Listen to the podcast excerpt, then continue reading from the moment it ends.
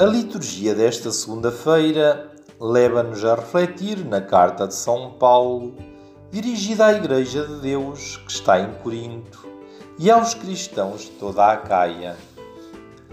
Paulo começa por fazer uma saudação aos irmãos que viviam em Corinto e depois coloca em evidência o dever ser dessa comunidade.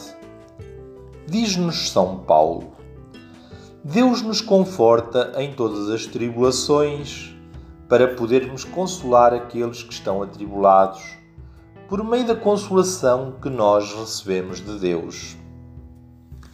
Procuremos então analisar passo a passo este excerto. O apóstolo Paulo afirma que Deus nos conforta em todas as tribulações. Na verdade, Talvez cada um de nós já tenha experimentado momentos muito difíceis na vida e naturalmente procuramos refúgio ou conforto nos amigos. Mas nem sempre eles conseguiram dar a resposta que nós esperávamos, ou por vezes até ficámos desiludidos porque nas horas mais difíceis os amigos nos abandonaram. O próprio Jesus faz a experiência que, no momento da subida ao Calvário, todos o abandonaram. Apenas a mãe e algumas mulheres e o discípulo amado sobem ao cimo do monte. Julgo que cada um de nós já tenha escutado algum familiar nosso dizer: enquanto tinham alguma saúde, não lhes faltavam os amigos para tomar uns copos, fazer umas patuscadas ou umas jantaradas, mas que depois que lhes chegou a doença, nunca mais os procuraram ou quiseram saber deles. Paulo, nesta perícope, diz que Deus nos conforta em todas as tribulações. Sim, é verdade. Quando permitimos a Deus entrar na nossa vida e confiamos os nossos problemas, ele vai dando a luz para serenar as nossas angústias e tribulações. Por vezes até nos pode parecer que Deus não nos ouve, porque gostaríamos de ver logo o problema resolvido. Mas Deus não procede dessa forma conosco, até porque não nos força. Deixa-nos livres e espera o tempo necessário para nos dirigirmos de novo a Ele. Nessa altura, quando lhe damos espaço, Ele, com a sua graça, nos transforma e cura as nossas dores e angústias. Na palavra de vida de junho de 1990, Chiara Lubick dizia: Basta-te a minha graça, pois é na fraqueza que a força manifesta todo o seu poder.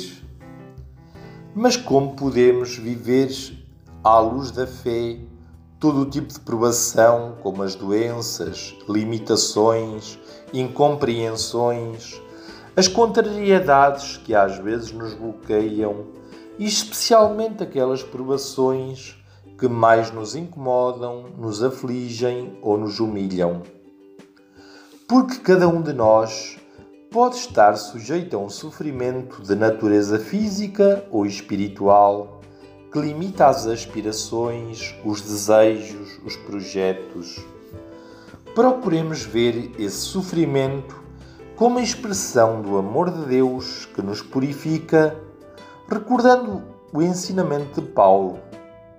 A provação nos torna cada vez mais conscientes do nosso nada e mostra mais claramente aos outros que tudo o que existe de bom ou de altruísta em nós um conselho, um ato de generosidade, um testemunho eficaz, um modo cativante de expor bem de Deus. Nada melhor do que a nossa fraqueza para manifestar que a força que atua em nós não procede de nós mesmos, mas de Cristo.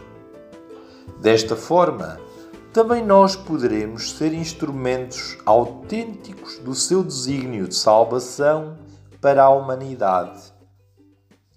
Mas Paulo não se limita a dizer que obtemos a consolação da parte de Deus, mas exorta a comunidade a consolar também aqueles que estão atribulados. Esta é uma responsabilidade que Paulo quer incutir na comunidade de Corinto. O sentir a dor e o sofrimento do outro e a não ficar indiferente perante as suas dificuldades e angústias e a sermos mais comunidade e a vivermos a fraternidade universal se nos interessarmos uns pelos outros, conhecendo os seus problemas e a fazê-los nossos. Se procurássemos ter esta atitude nas nossas famílias, nos ambientes que frequentamos, por exemplo, as escolas, as empresas, os hospitais, os meios de comunicação social, no mundo político ou desportivo, nós veríamos à nossa volta fazer uma revolução de amor.